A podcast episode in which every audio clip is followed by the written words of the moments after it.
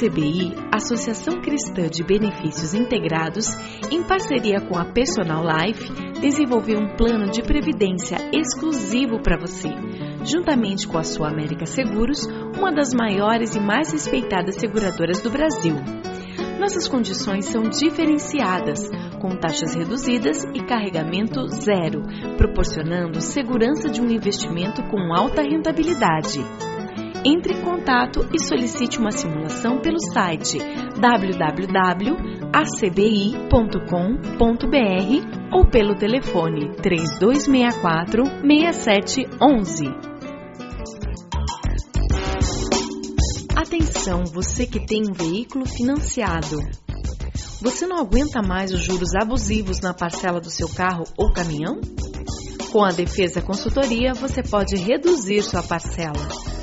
A Defesa Consultoria é uma empresa cristã e trabalha com transparência para ajudá-lo a reduzir suas parcelas. Portanto, não perca mais dinheiro. Procure a Defesa Consultoria do Passeio Público na Avenida Cândido de Abreu, 526, 12º andar ou pelo telefone 3085-5685. Temos um presente para você. O cálculo é inteiramente gratuito.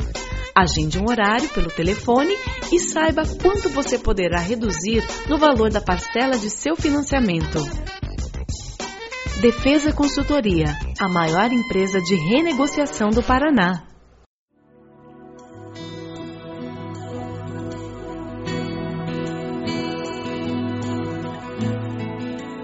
Começa agora mais um Sementes do Amor de Deus, um programa da Igreja Batista do Bacaxeri, em Curitiba. Dá uma olhadinha no texto de 1 Coríntios 11. Pensando em celebrar a ceia do Senhor, a minha pergunta para você é: você já se perguntou alguma vez por que, que Deus nos mandou celebrar a ceia do Senhor periodicamente. Alguma vez já veio à tua mente, por que, que a gente vive fazendo sempre ceia do Senhor? Por que, que uma vez por mês, e a gente vira e mexe está fazendo ceia do Senhor? Você já parou para pensar por que isso?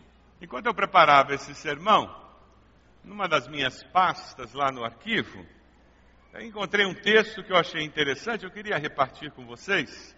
É um texto do Otto Lara Rezende, intitulado Vista Cansada. Talvez você tenha lido em algum momento. Eu achei interessante. O texto segue assim: Se eu morrer, morre comigo um certo modo de ver, disse o poeta. Um poeta é só isso, um certo modo de ver. O diabo é que de tanto ver, a gente banaliza o olhar, vê não vendo. Experimente ver pela primeira vez o que você vê todo dia sem ver. Parece fácil, mas não é não. O que nos é familiar já não desperta mais curiosidade. O campo visual da nossa rotina é como um vazio. Você sai todo dia, por exemplo, pela mesma porta. Se alguém lhe perguntar o que é que você vê no seu caminho, você não sabe de tanto ver, você já não vê. Eu sei de um profissional que passou 32 anos a fio pelo mesmo hall do prédio do seu escritório. Lá estava sempre pontualíssimo o mesmo porteiro. Dava-lhe bom dia e às vezes lhe passava um recado ou uma correspondência. Um dia o porteiro cometeu a descortesia de falecer. Como era ele? a sua cara, a sua voz, como se vestia, não fazia a mínima ideia. Em 32 anos, nunca o viu. Para ser notado, o porteiro teve que morrer. Se um dia no seu lugar estivesse uma girafa cumprindo o rito, pode ser que ninguém desse por conta da sua ausência. O hábito suja os olhos e lhes baixa a voltagem. Mas há sempre o que ver. Gente, coisas, bichos. Mas nós vemos? Não, não, não vemos. Uma criança vê o que o adulto não vê. Eles têm olhos atentos e limpos para o espetáculo do mundo. O poeta é assim. ele é capaz de ver, pela primeira vez, o que de tão visto ninguém vê. Há pai que nunca viu o próprio filho, marido que nunca viu a própria mulher. Isso existe às pampas. Nossos olhos se gastam no dia a dia e ficam opacos. É por aí que se instala no coração do ser humano o monstro da indiferença. Porque Jesus disse que nós deveríamos celebrar a ceia do Senhor periodicamente, porque Ele nos conhecia. O nosso Criador nos conhece. Ele sabia que nós precisávamos ser relembrados e relembrados e relembrados do que já não percebemos, mas que continua sendo importante. A palavra do Senhor, no versículo 17, nos mostra sobre o valor da ceia e o porquê celebramos a ceia. E nos mostra uma realidade complicada que aquela igreja de Corinto vivia. O versículo 17 diz: Entretanto, nisto que lhes vou dizer, não os elogio, pois as reuniões de vocês mais fazem mal do que bem. A ceia de amor, que era para unir, estava causando separação. A ceia do Senhor naquelas comunidades acontecia durante um jantar de comunhão que aqueles crentes faziam. Cada um trazia o que tinha em casa, alguns tinham muito, não eram escravos, outros eram escravos e não tinham nada. Alguns podiam chegar cedo, trazendo muito, outros trabalhavam de sol a sol e não traziam nada.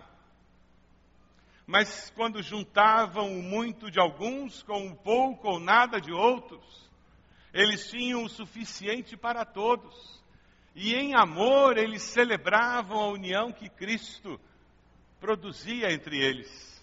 Só que aquela igreja estava doente, existia uma doença social entre eles, as diferenças estavam sendo acentuadas entre ricos e pobres, entre quem podia e quem não podia.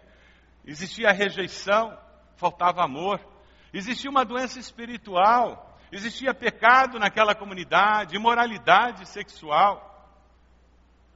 E o apóstolo Paulo diz: Olha, quando vocês se juntam, a união de vocês faz mal ao invés de fazer bem.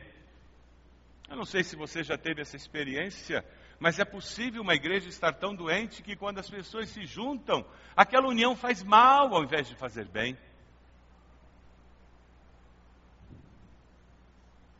Aquela igreja tinha um problema sério. Ela precisava buscar a cura no Senhor. O apóstolo continua no versículo 18, dê uma olhada. Em primeiro lugar, ouço que quando vocês se reúnem como igreja, há divisões entre vocês. E até certo ponto eu creio, pois é necessário que haja divergência entre vocês, para que sejam conhecidos quais dentre vocês são aprovados, quem são os fingidos, quando vocês se reúnem, não é para comer a ceia do Senhor, porque cada um come sua própria ceia, sem esperar pelos outros. Assim, enquanto um fica com fome, outro se embriaga, será que vocês não têm casa onde comer e beber, ou desprezam a igreja de Deus e humilham os que nada têm? Que lhes direi? Eu os elogiarei por isso? Certamente que não. A ceia do Senhor deveria trazer à tona a realidade da união que existia em Cristo Jesus. Quando nós nos reunimos como irmãos em Cristo e celebramos a ceia, o que é exaltado aqui é o fato de que em Cristo nós nos tornamos um corpo. E ao celebrarmos a ceia, esse conceito de que nós somos unidos no amor de Jesus, é tremendo. Não é verdade que o cálice da bênção que abençoamos é uma participação no sangue de Cristo e que o pão que partimos é uma participação no corpo de Cristo? Como é somente um pão, nós que somos muitos, somos um só corpo, pois todos participamos de um único pão. Esse momento deve unir-nos. Veja o versículo 23. Quando nós celebramos o pão, nós estamos celebrando o corpo que foi moído por nós naquela cruz. Versículo 23 diz: Pois recebi do Senhor o que também lhes entreguei. Que o Senhor Jesus, na noite em que foi traído, tomou o pão, tendo dado graças, partiu e disse: Isto é o meu corpo que é dado em favor de vocês. Façam isto em memória de mim. Jesus fala isso celebrando a ceia pascual. Essa ceia acontecia na Páscoa e era a ceia dos judeus. Eles estavam celebrando a libertação do Egito. Ora, eles mataram lá no Egito um cordeiro, e foi quando aconteceu a praga dos primogênitos, e o sangue daquele cordeiro foi passado no mural da casa. E quando veio aquele anjo que matou os primogênitos dos egípcios, quando ele chegava numa casa em que, pela fé, crendo no que Deus tinha dito, aquela casa, o líder da casa, o chefe da casa, tinha passado o sangue do cordeiro no umbral da casa. Aquele sangue protegia a casa e o primogênito não foi morto pelo anjo da morte os judeus celebram até hoje, na Páscoa, essa ceia. E eles celebram a libertação da escravidão 400 anos. E eles comeram aquele cordeiro, eles celebraram aquela janta e saíram correndo, porque Faraó permitiu que eles fossem embora do Egito. Quando nós vemos Jesus nessa ceia da Páscoa, pegando o pão e dizendo: Isso é o meu corpo que é partido por vós. Ele está dizendo: a libertação que o povo teve da escravidão do Egito, agora vai ser experimentada por vocês libertação do pecado, porque o meu corpo vai ser partido por vocês. Jesus manda, ele dá uma ordem, a ceia é uma ordenança do Senhor para aqueles que experimentam essa libertação do pecado. A ceia não é para qualquer pessoa. O significado, a bênção de Deus não está nos alimentos, está no coração de quem participa, porque o poder sobrenatural acontece no coração de quem já foi perdoado, de quem já foi liberto por Jesus. Nós celebramos a ceia do Senhor porque nós já comemos o pão da vida o pão sobrenatural de Deus. Então Jesus declarou: Eu sou o pão da vida. Aquele que vem a mim nunca terá fome, aquele que crê em mim nunca terá sede. Você já comeu o pão da vida? Não adianta nada comer esse pãozinho se você não comeu o pão da vida. É o pão da vida que faz com que este pão tenha significado. É o ter se arrependido dos pecados um dia, reconhecido que a morte de Cristo na cruz foi no meu lugar, que faz toda a diferença. E agora, quando você pega esse pão, você olha para esse pão e diz: Jesus morreu no meu lugar. Voltando para a ceia da Páscoa dos judeus, aquele cordeiro que é morto, que o sangue foi colocado no umbral, é o cordeiro sacrificado. A palavra de Deus nos diz que Jesus é o cordeiro de Deus, é o cordeiro do sacrifício. Quando nós participamos da ceia, nós reconhecemos que Jesus é o cordeiro de Deus que tira o pecado do mundo. Veja o versículo 24. Isto é o meu corpo que é dado em favor de vocês. Dado em favor de vocês. A nossa salvação vem da morte de Cristo. Se alguém aqui pode ter certeza de vida eterna, é porque Cristo morreu naquela cruz. Não é porque eu mereça, não é porque eu tenha feito alguma coisa boa o suficiente para conquistar um lugar no céu. É porque Cristo morreu naquela cruz. Por isso meus pecados foram apagados. O preço foi pago. É por isso que nós celebramos a ceia para sermos relembrados mais uma vez que nós somos libertos da condenação que pesava sobre nós.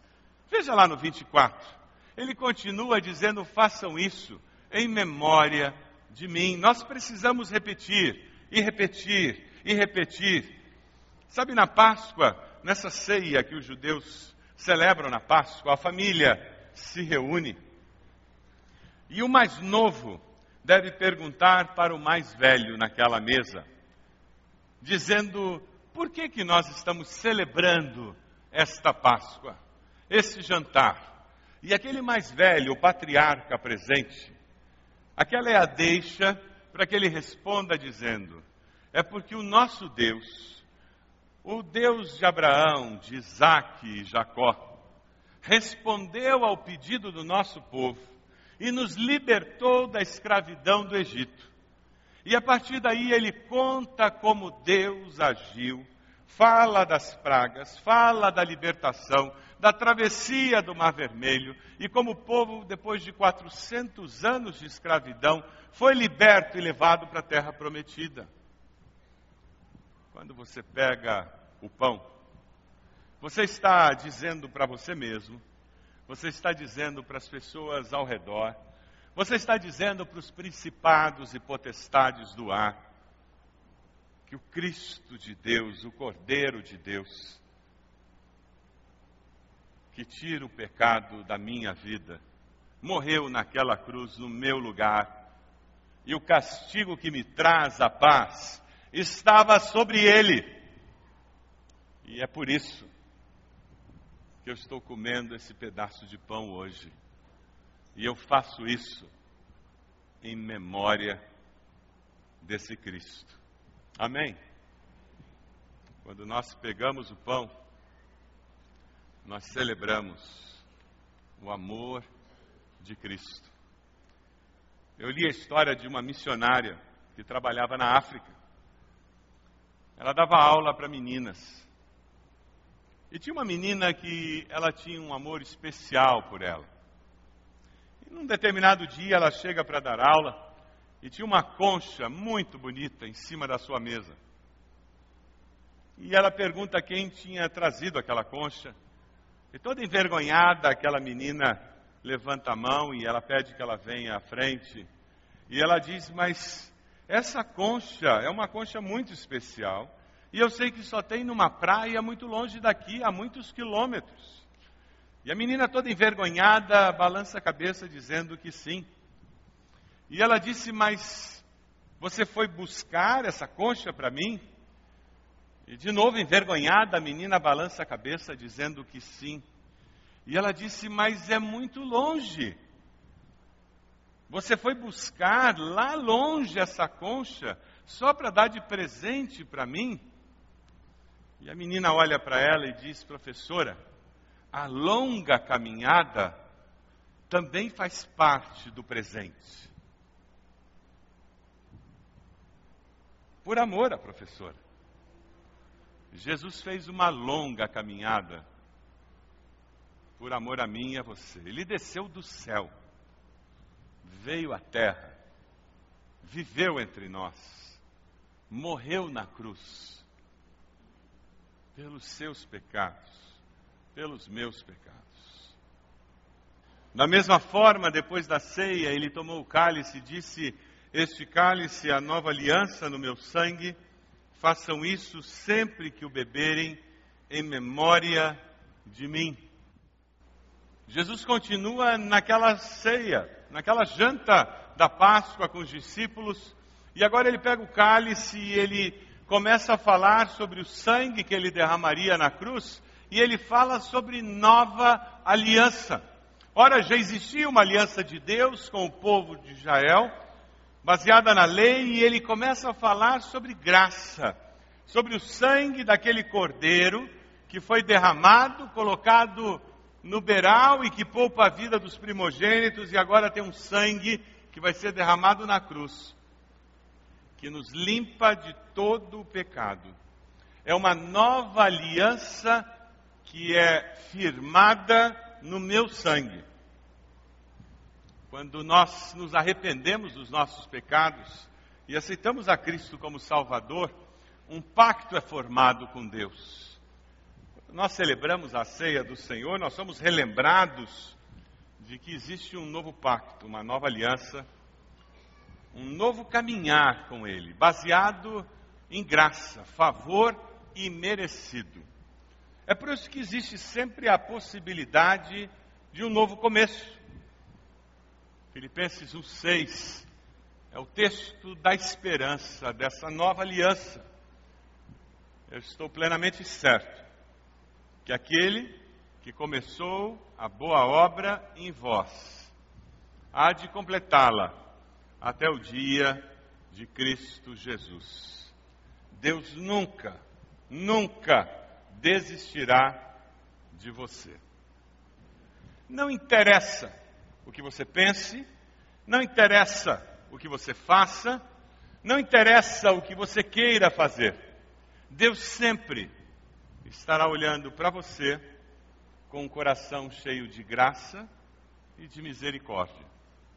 Sempre estará olhando para você e dizendo: Eu sei o potencial que você tem, porque fui eu que colocou, quem colocou lá. Eu sei o que você pode vir a ser por meio do agir do meu espírito em você. É por isso que eu não vou desistir de você. Quando nós celebramos a ceia, nós celebramos esse pacto. Você pode, em algum momento, quebrar esse pacto. Deus não o quebrará. E Deus sempre estará à espera. Porque um coração arrependido, Deus nunca desprezará. Por isso que nós precisamos celebrar a ceia do Senhor.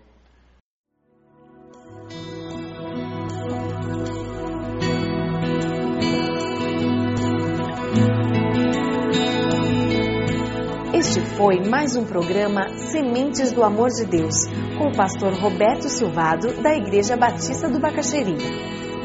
Se você deseja obter cópias dessa mensagem, ligue para 33630327 ou envie e-mail para radio@ivb.org.br, informando a data da mensagem.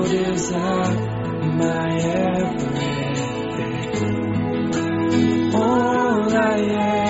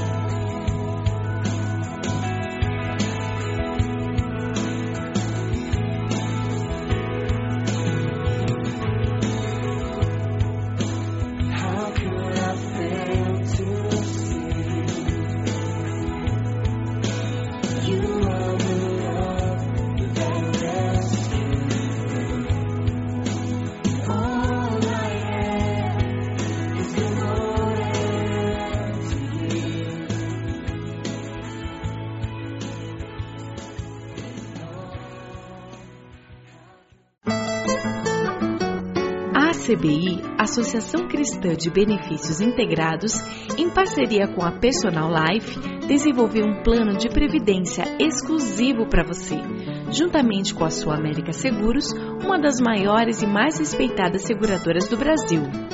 Nossas condições são diferenciadas, com taxas reduzidas e carregamento zero, proporcionando segurança de um investimento com alta rentabilidade. Entre em contato e solicite uma simulação pelo site www.acbi.com.br ou pelo telefone 3264 6711. Atenção, você que tem um veículo financiado. Você não aguenta mais os juros abusivos na parcela do seu carro ou caminhão? Com a Defesa Consultoria, você pode reduzir sua parcela. A Defesa Consultoria é uma empresa cristã e trabalha com transparência para ajudá-lo a reduzir suas parcelas.